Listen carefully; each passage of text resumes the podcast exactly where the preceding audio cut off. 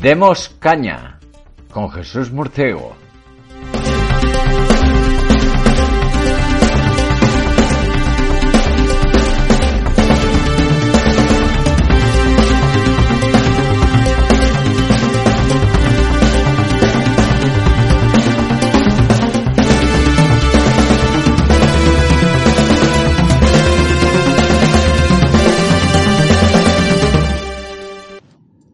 Buenas noches amigos y bienvenidos a Demos Caña, la actualidad con criterio. Este es un programa sin concesiones a lo políticamente correcto, donde abordamos la realidad internacional y nacional con un criterio propio y a la luz de los hechos. Aquí nos atrevemos con temas que no dejan indiferente a nadie, donde otros siguen la propaganda oficial o de los grandes intereses, aquí analizamos la realidad en base a hechos sin prejuicios ideológicos de ningún tipo. Yo soy Jesús Murciego y comenzamos aquí este programa de Demos Caña. En esta semana, además, donde hemos conocido tristemente que la cifra de muertos la han revisado y se nos ha ido a la alza, una cosa escandalosa, 12.000 muertos más, un 20%. Jesús, eh, eh, a presentarte primero. Tenemos a Jesús Martínez desde, desde Inglaterra. ¿Qué tal, Jesús? ¿Cómo estás? Bueno, pues muy buenas tardes. Aquí estoy otra vez, que me habéis llamado. Encantado de venir a contaros todo lo, bien que nos estamos pasando aquí en Reino Unido. Sí, que nos tienes que contar eh, cómo eh, está pasando allí. Pero antes de hablar de cómo está pasando allí, quiero que tú que conoces los datos y las cifras, que nos digas qué te parece esta subida de un 20% en un recuento de datos. Algo lo nunca visto. Es increíble, de, luego es increíble. Sigo la página de World Ometer continuamente cada día para ver cómo van subiendo los casos y España siempre ha estado arriba, arriba del todo, pero es que con estas nuevas noticias de por encima de 40.000 casos eh, significa que España está al tope mundial, en el tope de lista mundial de muertes por millón de habitantes con alrededor de 1.500 habitantes es que no hay otro, otro país que se acerque. Estoy absolutamente en shock, estado de shock. La gente tiene que salir a la calle ya. Es increíble.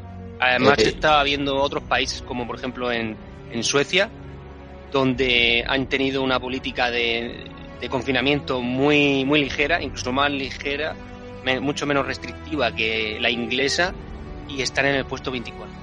Que todo esto todavía no ha acabado, pero hay que mirar. No, pero es la estrategia. Si, si podéis ver en la gráfica superpuesta, es que ya desde el principio los muertos eran más de los que nos decían.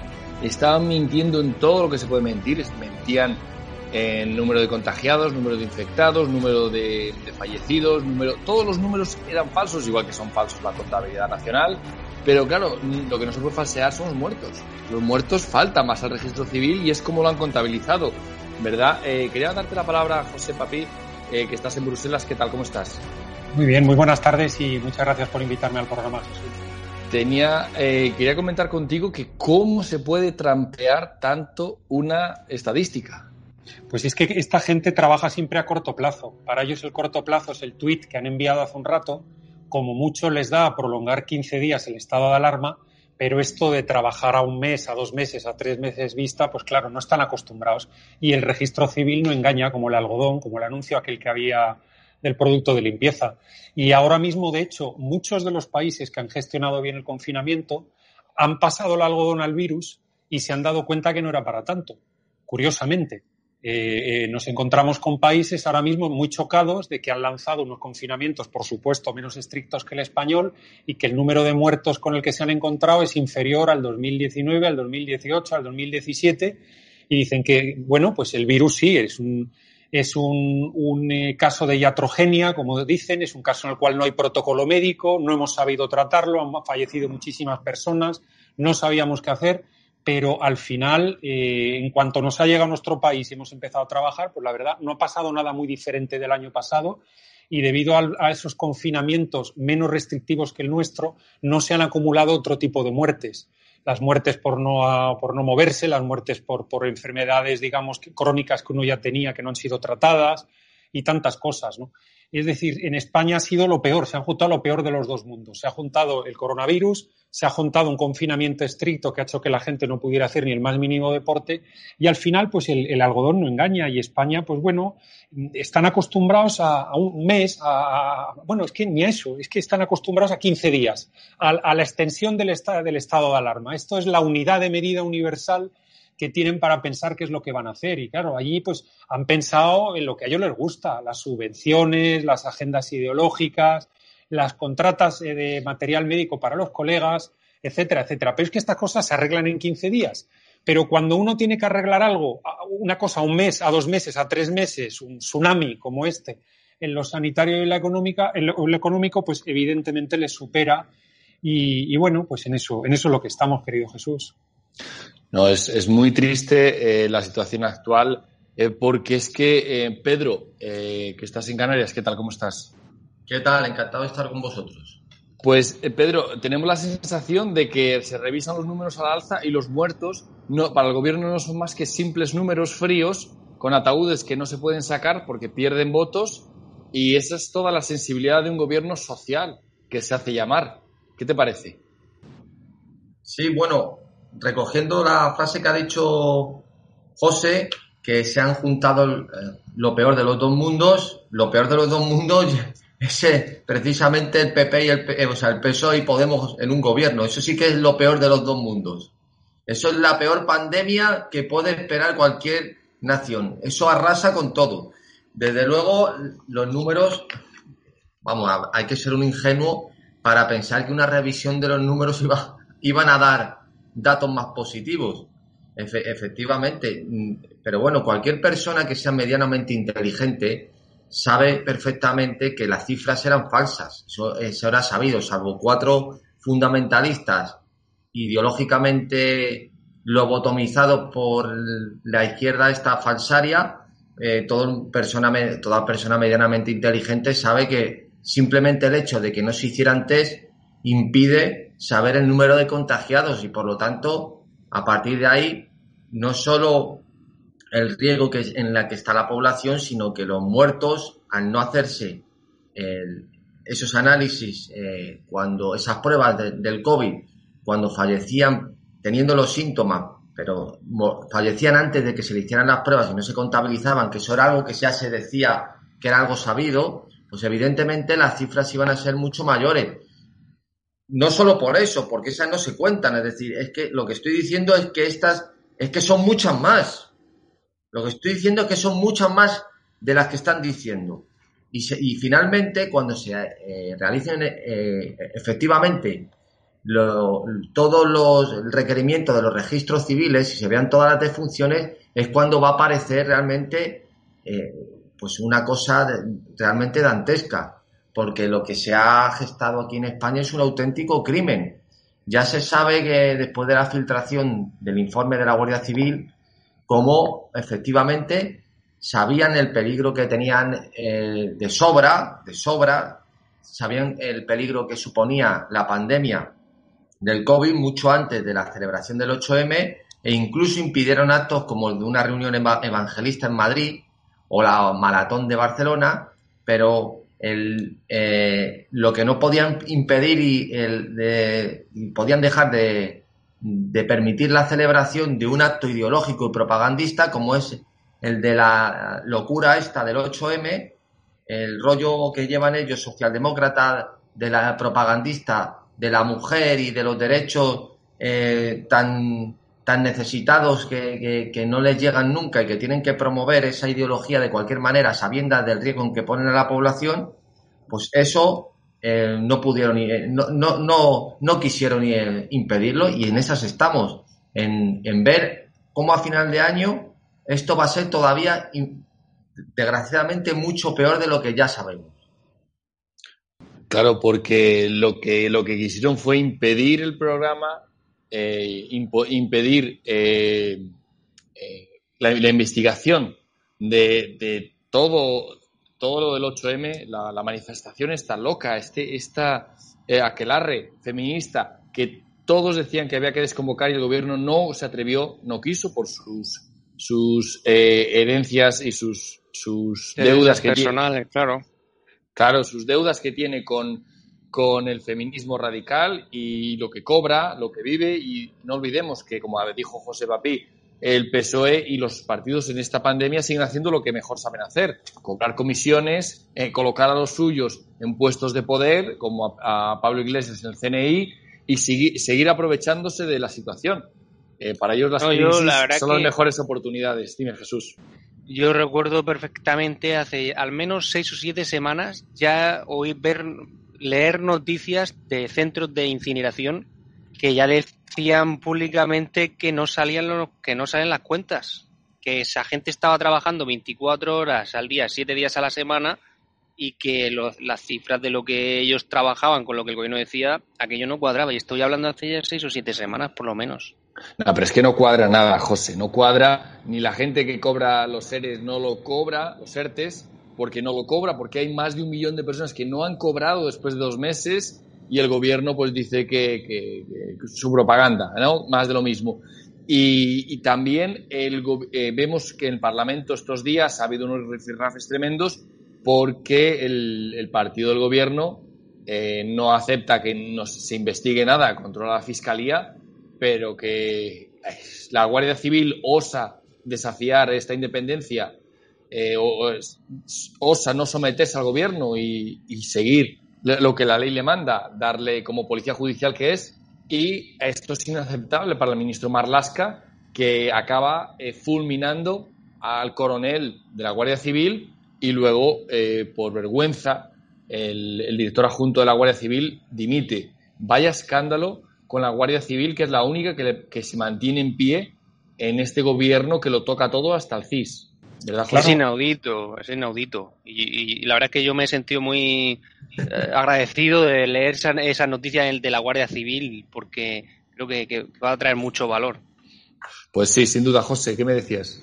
No, no, bueno, es que nos encontramos que cuando uno se acostumbra al jamón ibérico y le ponen el chope, pues claro, dice, oye, esto no está igual de bueno, ¿no? Y es que el gobierno se ha acostumbrado al estado de alarma. Y en el estado de alarma uno, claro, se va viniendo arriba, le va gustando la situación y uno cree que ahí está, el estado de alarma este es fenomenal, ¿no? Por eso lo están alargando más que cualquier, vamos, es que ni los polacos con el partido este de, la ley y la justicia y, tantos otros países se han atrevido. Esto han sido franceses, italianos, españoles y luego los del este. El resto de países no han tenido narices de organizar un estado de alarma y han ido a base de medidas específicas. Bueno, eh, insisto, el gobierno se ha venido arriba y ya considera que se puede cachondear de los jueces, se puede cachondear de la Guardia Civil y la Guardia Civil, si hay algo que tiene encima de la mesa, es que tiene honor. Y España es un país sin honor desde que hemos dejado morir a nuestros mayores como los hemos dejado morir. Y entonces, claro, este tipo de comportamientos con honor, pues no los entiende nadie. Uno no entiende que una instrucción se haga correctamente, con independencia, eh, simplemente informando a la, jueza en este caso.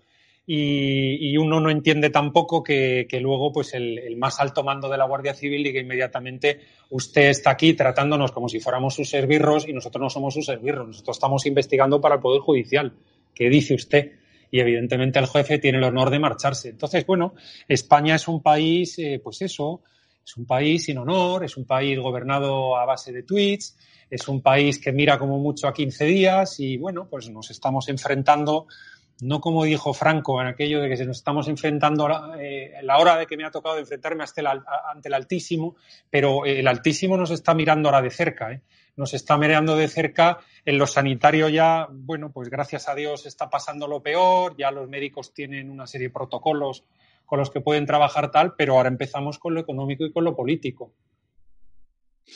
Pues sí, sí, y a todo esto el gobierno eh, feliz de pactar con los herederos de, la ETA, con Bildu, que es la reforma laboral, que si se, que si se, se revoca, que si no se revoca, que si están como la yenca, porque parece que hay llamadas también por teléfono de intereses políticos o económicos de grandes bancos, directoras de grandes bancos, que no están muy de acuerdo con que se derogue la reforma laboral. Eh, pero al, al, PSOE, Pedro, se le ve encantado de pactar con Bildu. Bueno, pero ya sabemos que el PSOE, eh, los socialistas, es el oportunismo puro de poder. Se hartaron de decir eh, de que nunca pactarían con Bildu en reiteradas ocasiones. Pero bueno, da igual que no lo hubieran dicho nunca. Si es que, eh, eh, además, no sé de qué estamos hablando. Bildu no es un partido constitucionalista, no está en el Parlamento, no estamos en el consenso. Pues, ¿qué problema hay que pacte con Bildu? Pues no hay ningún problema. Es que yo no lo entiendo. Si aquí de lo que se trata es de pactar y de llegar a consenso. Y Bildu es tan, es tan constitucionalista como Vox, porque por eso está legalizado y está en el Parlamento. No lo legalizó el Tribunal Constitucional en el 2011 por seis votos a cinco. Pues eso es lo que hay en España. Eh, la oportunidad al ladrón, no, aquí son ladrones y hay oportunidades infinitas desde hace 40 años. Eso es la partidocracia y, y figúrate el, el, Partido Socialista, que es el oportunismo puro de poder. Esos pactan con quien, con, con quien haga falta, venden su alma al diablo. Pero choca más al uno saber que hay tantos muertos socialistas por la ETA. Ah, bueno, pero bueno, pero si es que eso, pero si vamos a ver, pero vamos a ver. ¿Quiénes son los creadores del proceso de paz? Pero si aquí ya todo está limpio de polvo y paja, ¿de qué estamos hablando? Si aquí ya somos todos demócratas, todo ya es una, eh, aquí eso ya pasó. Aquí ya se, se parte desde cero porque el proceso de paz acabó con todo. Eso fue un borrón y cuenta nueva. No está Otegui dando conferencias, entrevistas y está de diputado o de lo que puñetas esté. Y no están no tienen Podemos en su fila gente que ha estado en Terra Llure o, o, en, o, en, o en 20. ¿De qué estamos hablando? Si aquí ya da, da lo mismo todo. Aquí da, da todo lo mismo. Esa, esa, esa interrogación que tú me haces es una cuestión moral y aquí ya son inmorales de partida. Eso es que, es que eso ya sobra decirlo. Sí, así es. Era una cuestión moral porque ver a los herederos de la ETA eh, pactando con los que echan a guardias civiles, José, me parece una monstruosidad.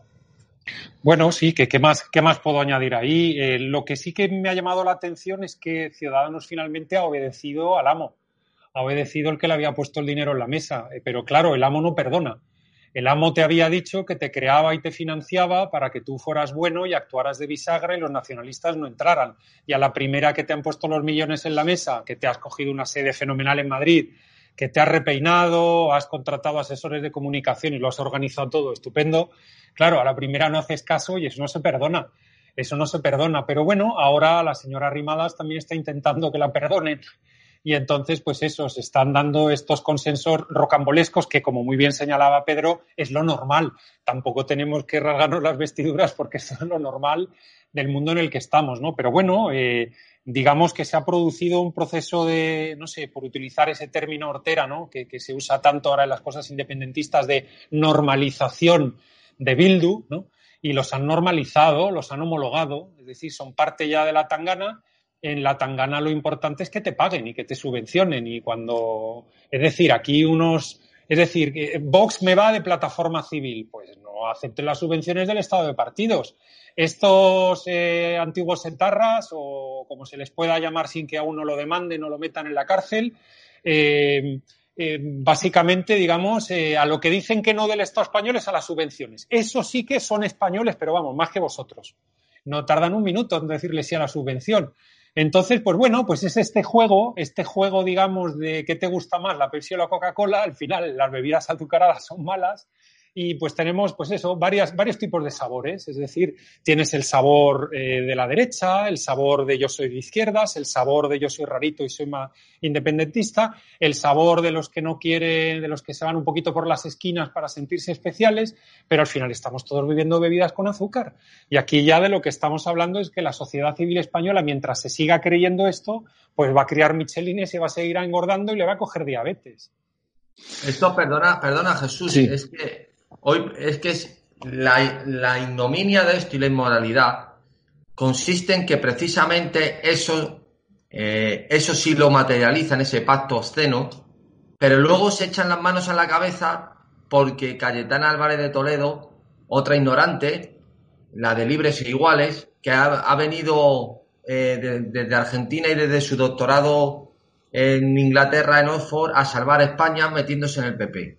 Pues esta señora se indigna porque la llaman marquesa y entonces contesta Pablo Iglesias que él es hijo de un terrorista. Entonces se monta el verer, uy, eso ya es muy malo, eso ya se puede pactar con terroristas, pero hombre, decirle a uno que es hijo de un terrorista, eso ya no. Entonces hay que eso hay que quitarlo del diario de sesiones, eso se van a tomar acciones legales porque él ha invitado, Pablo Iglesias, que es muy educado, ha invitado a su padre a que la lleve a los tribunales y la otra muy orgullosa y muy solemne se ha ido a su bancada con aplausos de todo. Estas esta, tonterías, estas subnormalidades es para lo que sirve el Parlamento.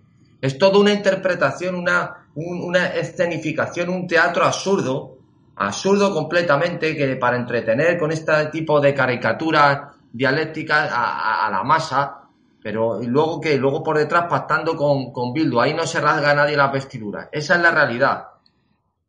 Pues sí, Jesús, ¿tú cómo ves este punto? Pues la verdad que últimamente estoy empezando a, sentir que ya la sociedad española está cambiando su memoria a corto plazo, ¿no?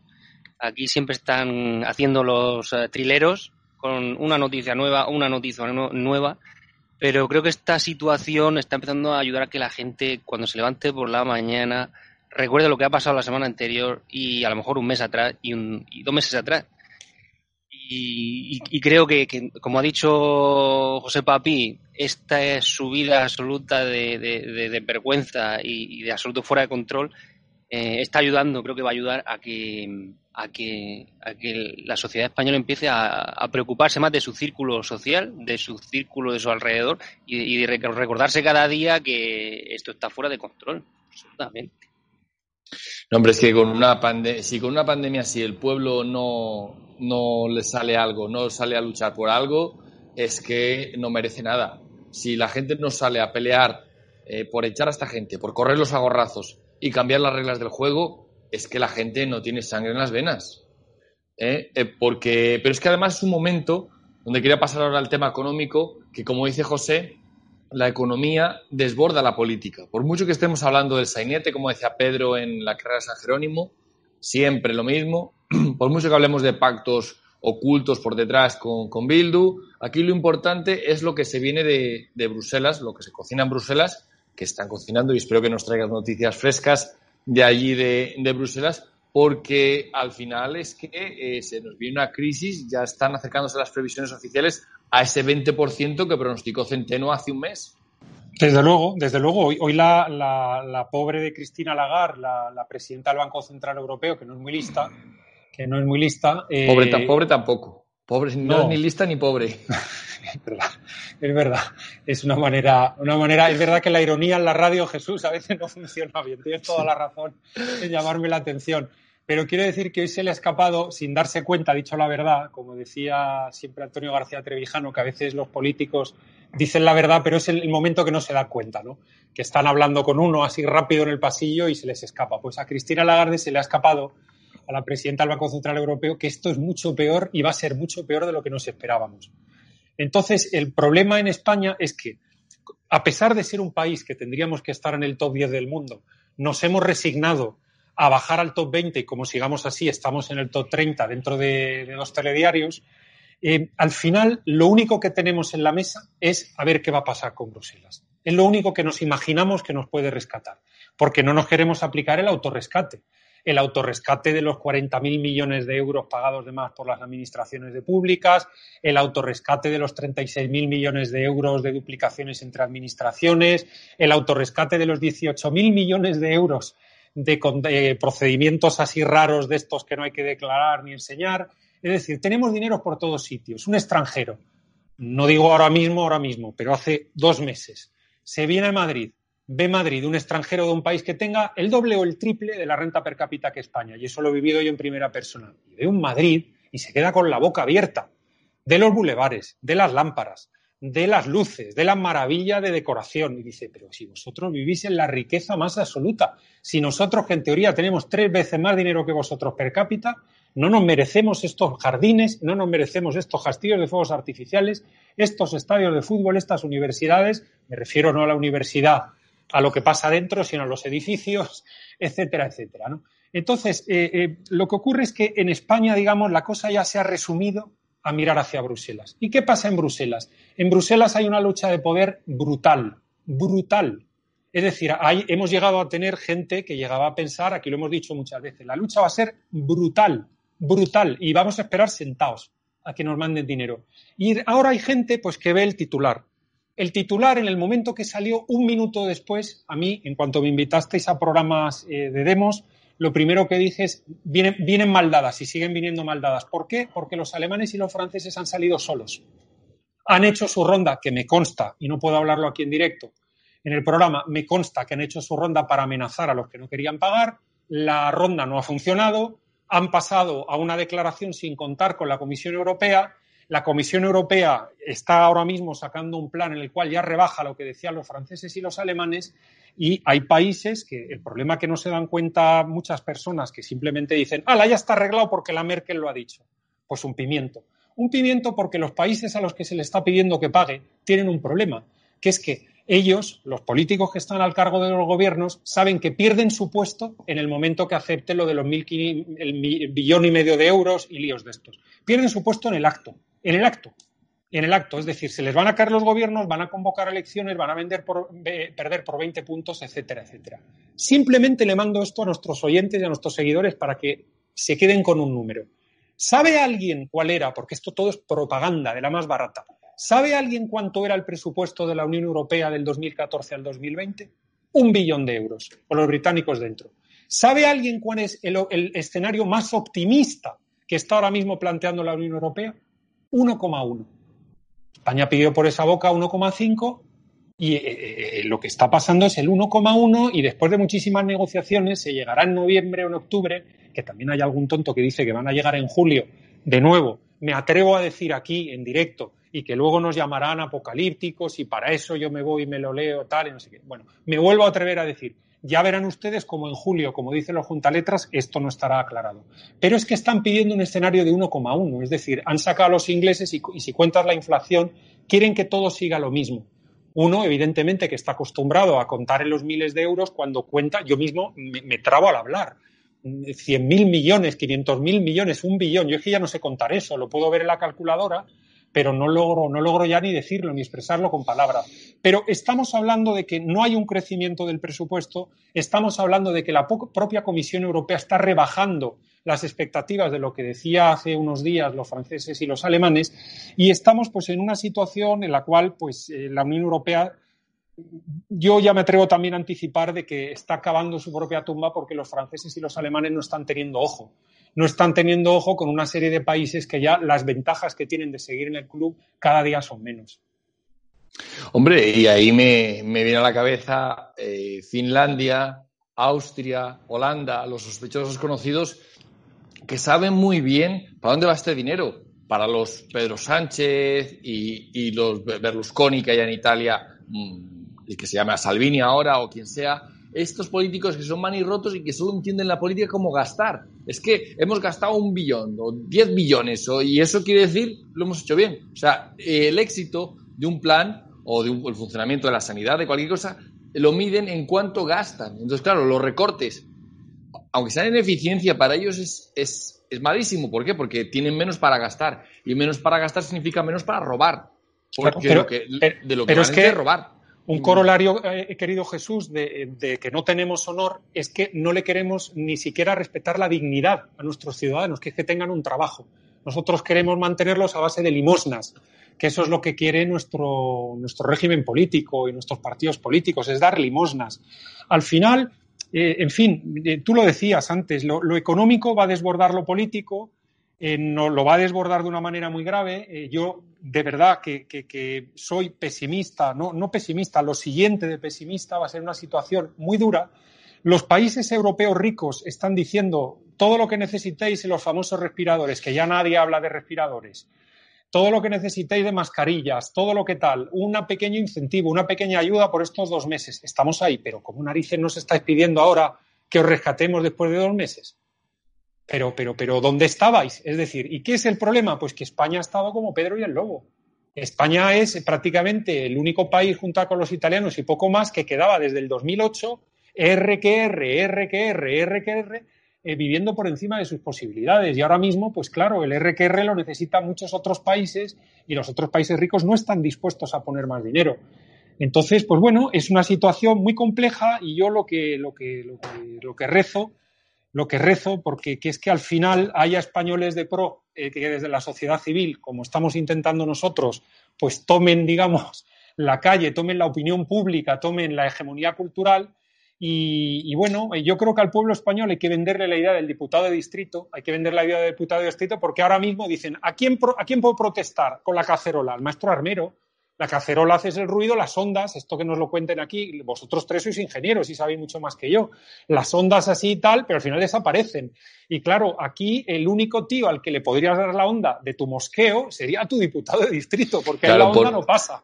Claro, por suerte tenemos a, Pedro aquí que, está haciendo este estudio, que se está convirtiendo en una tesis, eh, por lo que me has contado, Pedro, y en él vamos a hablar del diputado de distrito eh, pero también quiero ah, que, me valores una cosa del presupuesto europeo, que es que tienen eh, una intención de dedicarlo en gran parte al Green Deal este, a lo que fracasó en Estados Unidos del Green New Deal, que es eh, presupuesto para cosas ecológicas, para atornillar la, la agenda ideológica de la ecología o de la calentología, como lo queramos llamar, el cambio climático un poco más. Por si nos habíamos olvidado de eso, en, que en el tiempo que se muere la gente, estos van a lo suyo, que es introducirnos más el ecologismo y todo esto en los presupuestos europeos. ¿Qué, ¿Cómo lo ves tú, Pedro? Bueno, yo creo que el fanatismo ideológico al, a que, al que han llevado a las sociedades políticas actualmente supera con creces eh, a tiempos pasados, porque precisamente la desinformación y la falta de ese fundamentalismo ideológico de décadas anteriores fomentaba de manera egoísta, eh, mejor dicho, fomentaba defender de manera egoísta los intereses de cada uno y votar de manera interesada. Hoy uno se suicida ideológicamente, o sea, es capaz de votar eh, contra sus propios intereses objetivos con tal de satisfacer intereses ideológicos que él mismo se crea. O sea, e, este delirio, este delirio en el que hemos eh, entrado y que eh, las redes sociales, al igual que nos permiten a nosotros tener este canal, también permiten introducir muchísimo detritus ideológico, que además entra mucha gente de manera ingenua, pero acaba sucumbiendo en una serie de paradigmas eh, totalmente ajenos a la realidad que vive y que además termina asumiendo como verdadero y que es muy difícil eh, sacar a alguien de una ideología eh, en la que se está totalmente confundido y en la que no hay ninguna certeza. Daros cuenta que precisamente lo que se promociona desde todas estas ideas universalistas es la ausencia de valores, porque en principio vale todo. En principio, lo que, lo que vale todo, o sea, el querer vender las cosas como, como para tú definir lo bueno, tienes que definir lo malo. Ellos ponen simplemente como malo aquello que no está dentro de su ideario, pero no explican por qué. Eso, eso es como en el, Islam. Está lo que está dentro del Islam y lo que está fuera. Esa es la partición y no hay más historia. Pues la partición ideológica, desde el ecologismo a la socialdemocracia, a, la ley, a las leyes de género, está lo que está dentro y lo que está fuera. Y dentro de eso, pues cabe todo lo que, lo que queráis, que, desarrollan ellos y que es una red eh, de ideologías conectadas unas con otras, en la que ahí se desenvuelve una serie de hombre masa, en el que está confundido en una serie de ideologías que realmente les solucionan la vida.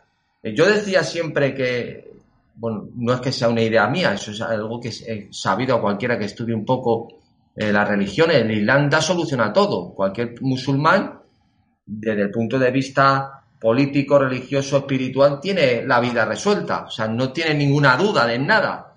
estos nos quieren llevar a una serie de, de, de ideologías, o nos han abocado a las sociedades una serie de ideologías relativistas, además, en la que ya la gente, como acepta todo, pues puedes hacer con ellos lo que le da la gana. Si estamos viendo que en España ha faltado que nos pongan un balcón, una noria en cada balcón, como los hámster, para ir dando vueltas mientras aplaudimos a las 7 de la tarde. Si es que España se ha, convertido en un país de atrasados mentales, absolutamente. Como la ideología ha adocenado, ha esterilizado completamente la capacidad de pensamiento. ¿Dónde está la eh, dónde se podría ver el contraste? Dentro de lo que ha ocurrido, si esto mismo lo hubiera hecho, por ejemplo, Mariano Rajoy, simplemente por ser pues ya hubiera sede del PP ardiendo y hubiera habido pintadas y hubiera habido cacerolada, no solo ya porque la izquierda mediática tiene más medios eh, más potentes, tiene medios más potentes y manejan mejor la propaganda, no, no, no solo por eso, sino porque eh, psicológicamente la gente está más preparada para reaccionar sobre aquello que considera que es lo malo y acepta mucho mejor los daños provocados y que, les, que le inflige a alguien que considera que son los buenos. Pues esa, esa surdez que en España tiene eh, encima ya, o sea, es que no, no, no, no hay comparación con otro país, es lo que tenemos. Sí, es la superioridad moral de la izquierda, que lo que hacen los demás está mal y lo que hacen ellos, aunque sean 43.000 muertos, pues bueno. Eh, bueno, pero Jesús, esos, esos de la superioridad moral será para ellos que la vendan. Yo aquí estoy hablando De, los, de, los de los súbditos, de los ciudadanos. Ellos podrán decir lo que quieran, pero es que el problema está en que los otros lo asumen. Eso es el problema.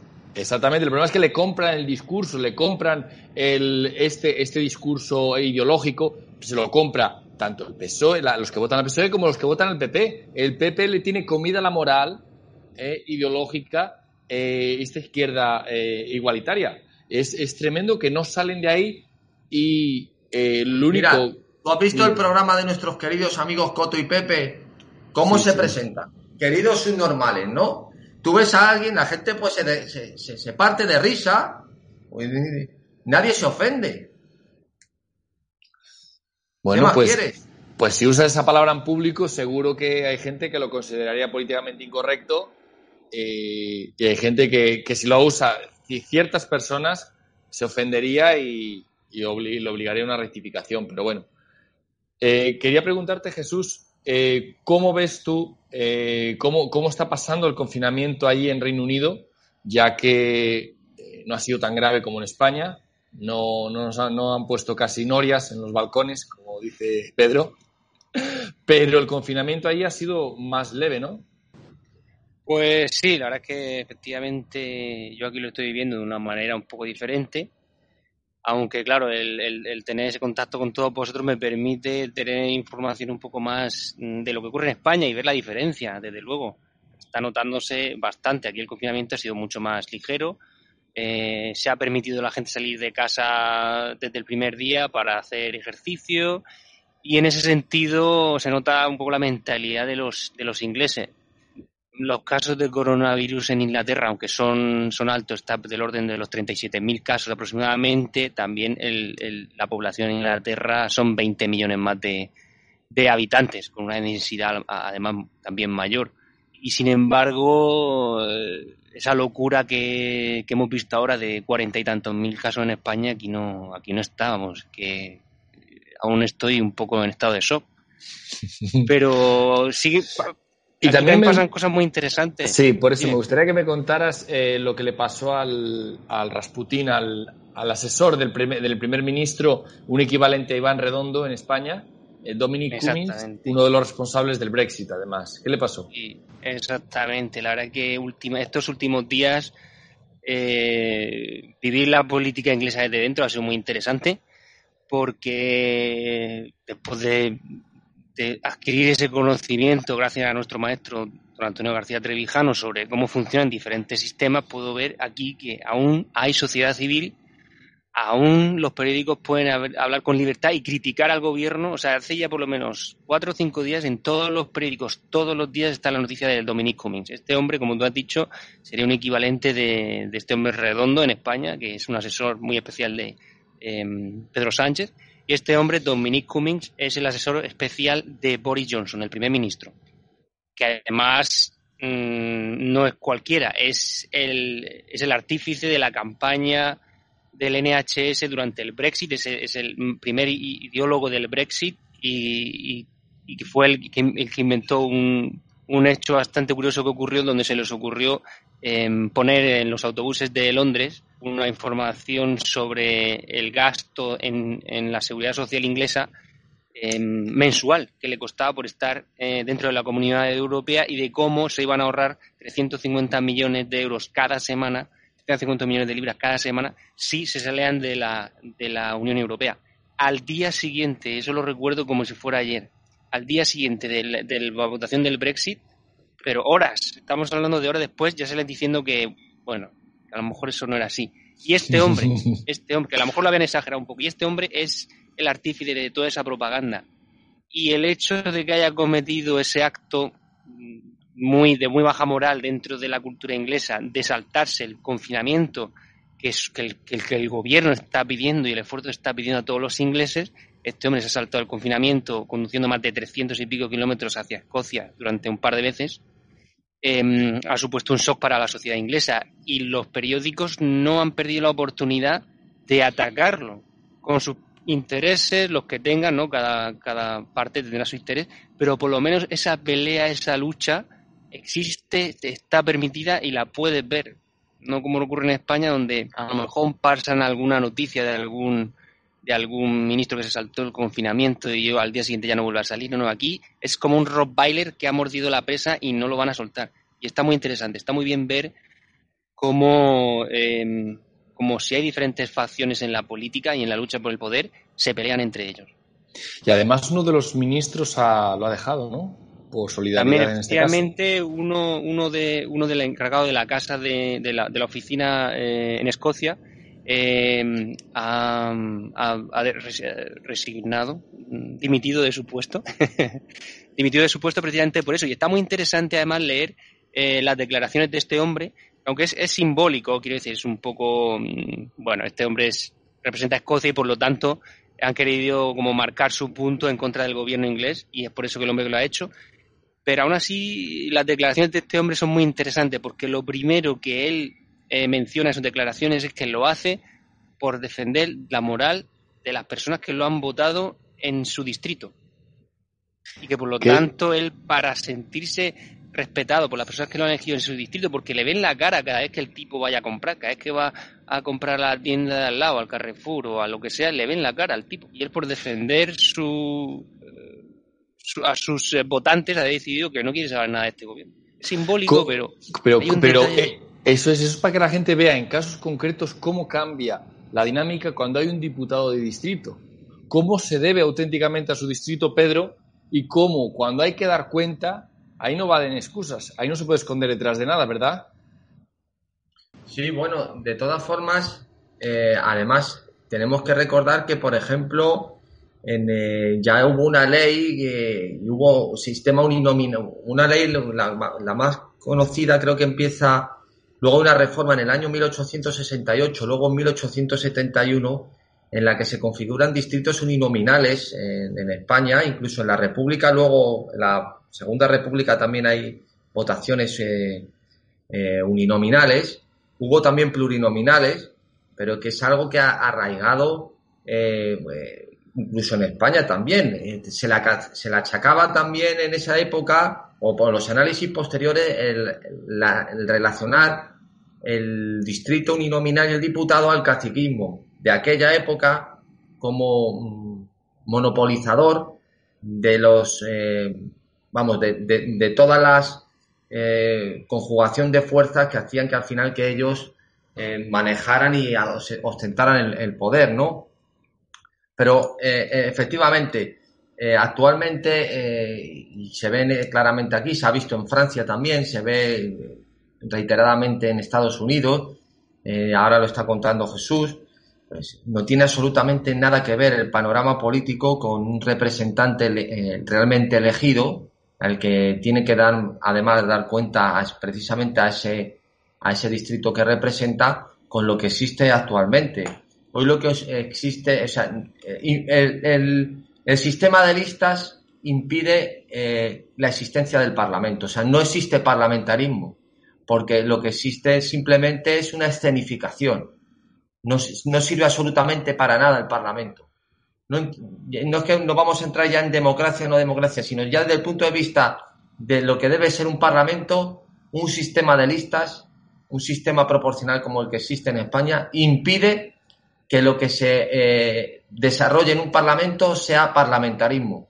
Eso no es nada, eso es la nada, porque todas las decisiones y todas las acciones se toman antes de llegar al Parlamento. El Parlamento no sirve absolutamente para nada. Efectivamente. la ausencia del conflicto. Se carga el conflicto y el, el, el, parlamentarismo y la política deben basarse en el conflicto, no en el pacto. Jesús. Y en el diálogo. Sí, sí, bueno, que efectivamente, y la verdad es que me gusta mandar esta foto que a todas mis eh, personas conocidas, donde si últimamente se ven las sesiones del Congreso, está vacío. Están gobernando un país con todos los asientos vacíos, nada más que hace falta, que me acuerdo de las palabras de don Antonio. Pones a cada uno, nada más que al líder de partido, de, al líder de cada partido en el asiento del gobierno y hacen lo mismo. Está el, el Congreso vacío, nada más que con los jefes de cada partido Claro, claro. Es increíble. porque, la, porque ya se ha pactado, como dice Pedro, por detrás, porque ya está todo decidido y porque con un porcentaje y una cuota funcionaría igual que funciona. Que, porque, no, porque no funciona bien. Un parlamentarismo es otra cosa. Y claro, si en España no tenemos costumbre, no, no estamos acostumbrados a ver cómo funcionan los parlamentos, a ver eh, cómo los diputados parlamentan, pues eso parece que es ir a soltar un monólogo. Y no es, es otra cosa. Entonces, Em, lamentablemente no lo conocemos. A ver si eh, poco a poco, cuando publiquemos el estudio, Pedro, podemos ver eh, cómo cambiaría la cosa, cómo mejoraría eh, la situación si tuviéramos distritos uninominales, como ya hubo en la Segunda República. Sí, pero sí, aquí no se trata, como me ha contado antes José Papí, que el hecho de un sistema electoral distinto cambiaría también el sentido del voto de los ciudadanos, pero es que eso, desde el punto de vista del análisis, eso es irrelevante porque eso no se puede saber. Aquí de lo que se estaba, lo que se está ventilando es cómo, y eso sí se puede saber, cómo un sistema electoral da una sobrerepresentación a partidos minoritarios y que a través del sistema de listas, sistema proporcional y cómo está configurado el Parlamento, tienen un peso totalmente eh, eh, desmesurado, desproporcionado a la preferencia política y al voto real que tienen en, la nación. Eso se ve clarísimamente. Es decir, la democracia no es un hombre, un voto. Vamos, pues ya lo veremos. Claro, eh, quería continuar con el tema de Europa, José, y preguntarte un par de cosas que me han, me han llamado mucho la atención de, de, la rueda de prensa que dio Angela Merkel junto con, con voy a decir Sarkozy, Sarkozy eran tiempos, ahora su, pareja de baile es eh, Macron, pero lo mismo. ellos dos eh, guisan, se lo guisan y se lo comen y ya le dicen a los demás lo que tienen que hacer, aunque ahora, como bien decías, con menos éxito. Eso es lo primero, que mm, se van a gastar el dinero o se pretenden gastar el dinero en el New Green Deal, como le pregunté antes a Pedro. Eh, la agenda ideológica del cambio climático como dice nuestro amigo Aldeta, el clima climático, se mantienen eh, en lo principal. Ellos a lo suyo y eh, lo demás ya que se pongan. Y el segundo punto que quiero que me comentes, al hilo de este, es que en esa rueda de prensa eh, Merkel soltó una de sus frases que pasará para la historia que dice que las naciones, los estados-nación, no tienen mucho futuro. ¿Cómo lo ves tú? Madre mía, ¿por dónde empiezo? Qué malo eres, Jesús. Voy a ser rápido que igual no, no sé cuánto tiempo me das. Bueno, muy, rápidamente, con el tema del Green Deal, del Pacto Verde, lo primero. La, manera en la que lo están concibiendo es más como una oportunidad tecnológica, técnica o industrial, ¿no? Han querido encontrar, como dicen en Madrid, un palabro, un palabro que pueda, eh, digamos, iluminar los trabajos que se hacen desde el frente manufacturero, el frente de la movilidad, el frente de la medicina, todos los frentes. Entonces, eh, evidentemente hay una agenda de fondo que está, que está, digamos, decorándolo todo, pero sí que es verdad que se concibe como una oportunidad para posicionar en lo económico a Europa en los años venideros. Ellos ven a los Estados Unidos, bueno, en general, no reconocen lo que hacen los Estados Unidos como policía del mundo, fuente de conocimiento industrial, tecnológico, etcétera, ven a los Estados Unidos en un lado, ven la manufactura, digamos, con ahorro de costes aplicando Porter, ¿no? El análisis de Porter, que eso ya sale de China y aledaños y Asia, y entonces le han querido dar como un nuevo negocio del cual puedan vivir las empresas europeas, una marca, una marca Europa, ¿no? De la que vivir, ¿no? Este es un poco el, sentido de este Green Deal y sí que es verdad que, bueno, el tema del, cambio climático por allí pulula, por allí pulula, pero sí que es verdad que tiene un enfoque más industrial, más amplio de lo que, de lo que nos podemos pensar. ¿no?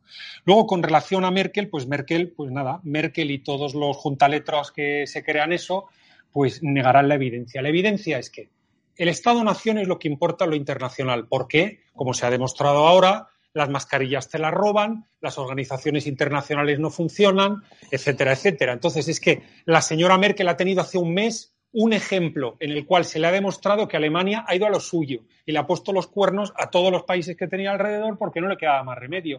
Hablando de poner cuernos de su compañero de baile, que fue el ladrón de mascarillas, que estaban destinadas tanto a Italia como a Francia, como a, España, perdón, y bueno, y muchísimos más casos que no me puedo extender ahora. Segundo, eh, el, Estado de Nación eh, negar que el tema militar importa es de locos es de locos. Ahora mismo en la lista de países y en la lista de la potencia que tienen los países en las negociaciones está el aspecto militar.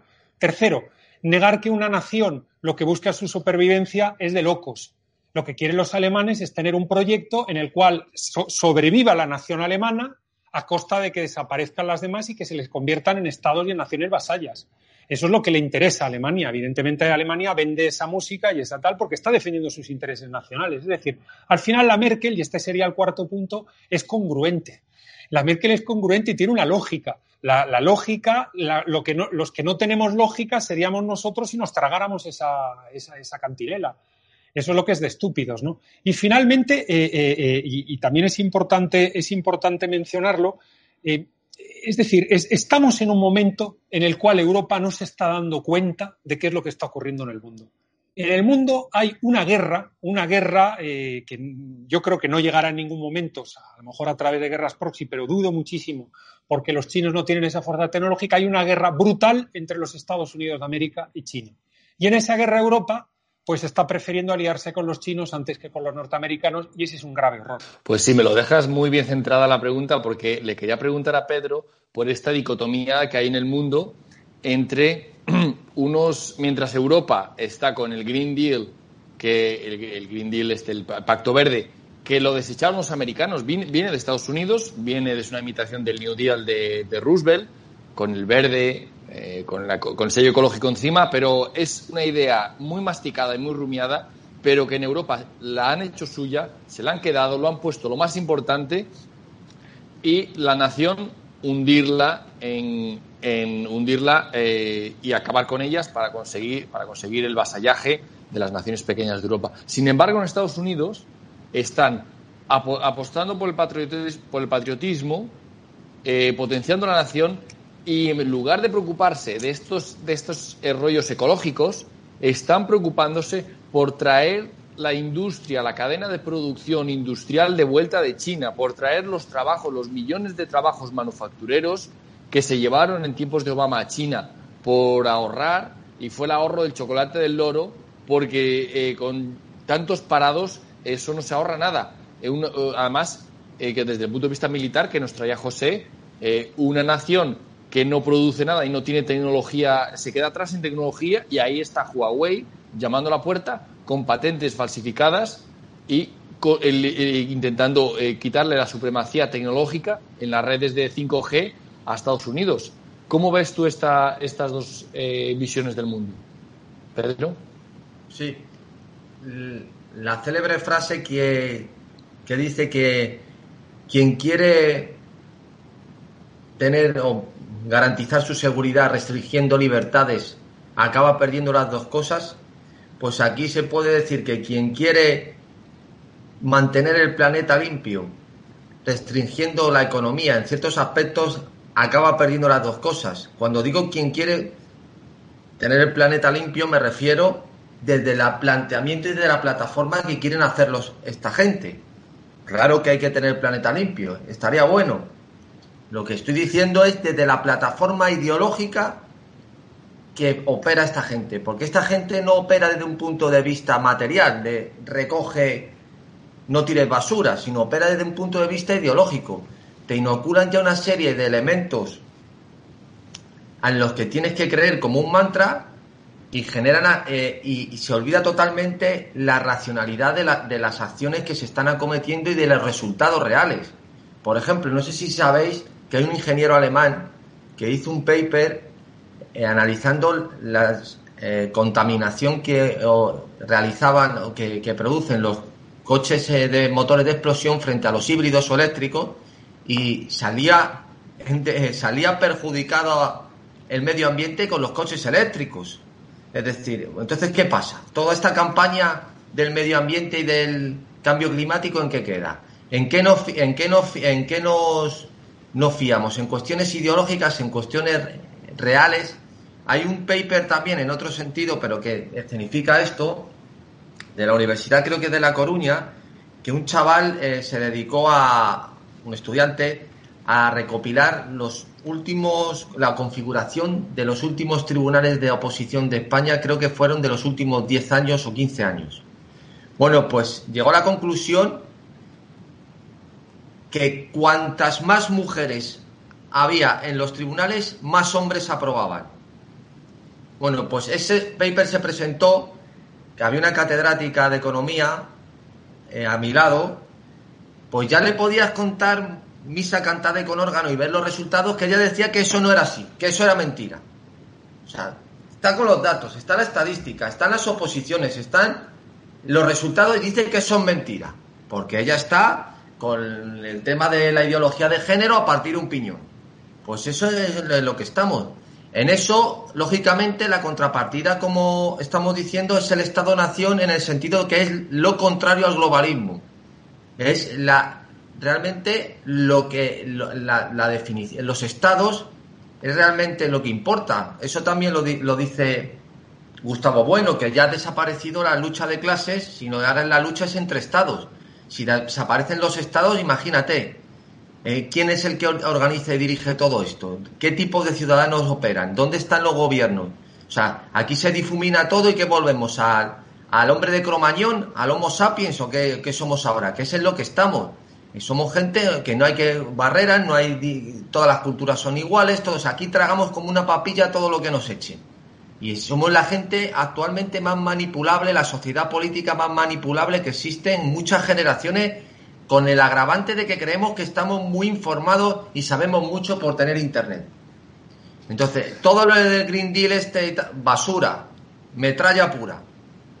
Sin duda, sin duda. Pues gracias por, por, haber participado en el programa de hoy. Lamentablemente tenemos que dejarlo por aquí. A mí me ha encantado y espero que a la audiencia también le haya gustado eh, los criterios que hemos aportado, la información de, Europa y de, Reino Unido también. Te tengo que agradecer, Jesús, por haber estado aquí. Gracias una vez más. Bueno, muchas gracias a vosotros y quería mm, terminar hoy con, mi pensamiento de hoy como ingeniero. El diputado de distrito es una tecnología. Así que hay que traer esa nueva tecnología. Es mejor. Es como en lugar de estar con locomotoras de vapor, pues eléctricas. Hay que traer esa tecnología. Es mejor. Sin duda, será una modernidad para España. Eh, gracias, José, por haber estado ahí una vez más. Muchísimas gracias. Y bueno, China ya está teniendo su Chernobyl y, yo creo, espero que el sistema de partidos español eh, también caiga porque nuestro Chernobyl está siendo como hemos dejado caer a los mayores y cómo hemos gestionado esta crisis. Terrible, ha sido terrible, sin duda. Y Pedro, gracias por haber estado ahí. Esperamos con mucha impaciencia tu, eh, la publicación de tu estudio, que se está convirtiendo en una tesis ya. pues, pues muchas gracias a todos. Y hasta a la audiencia nos despedimos por aquí. Gracias por haber estado ahí y nos vemos la próxima semana. Hasta entonces, un saludo para todos.